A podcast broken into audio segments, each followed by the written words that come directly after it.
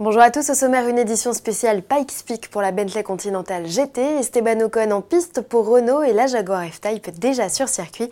Avant cela, on parle déplafonnement du malus.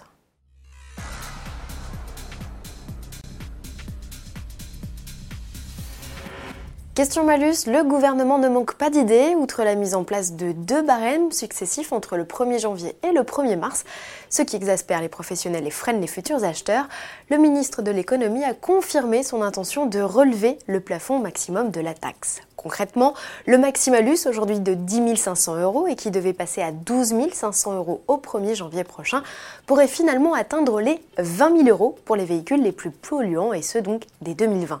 À confirmer bien sûr.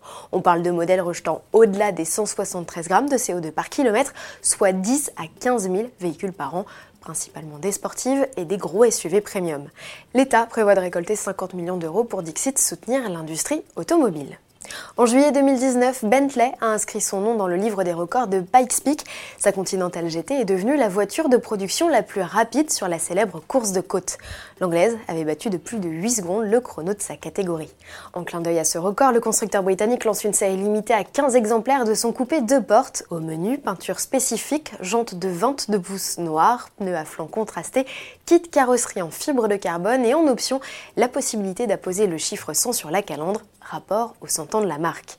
À bord, les sièges sont recouverts d'alcantara, rehaussés de surpiqûres colorées. La planche de bord est en fibre de carbone, avec en surimpression une section du tracé. Il sera différent pour les 15 modèles commercialisés. Aucune information de prix n'a été délivrée. Sous le capot, on retrouve le même W12 6 litres biturbo de 635 chevaux que l'auto du record. Esteban Ocon de retour dans le baquet d'une Formule 1 après une année en tant que troisième pilote chez Mercedes.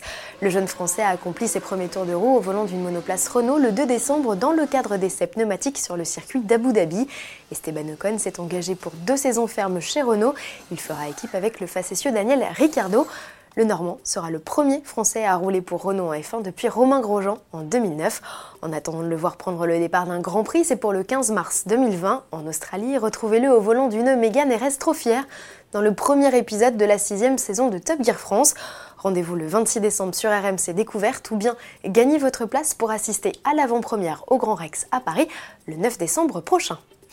Vous avez découvert la nouvelle Jaguar F-Type dans notre édition du 3 décembre.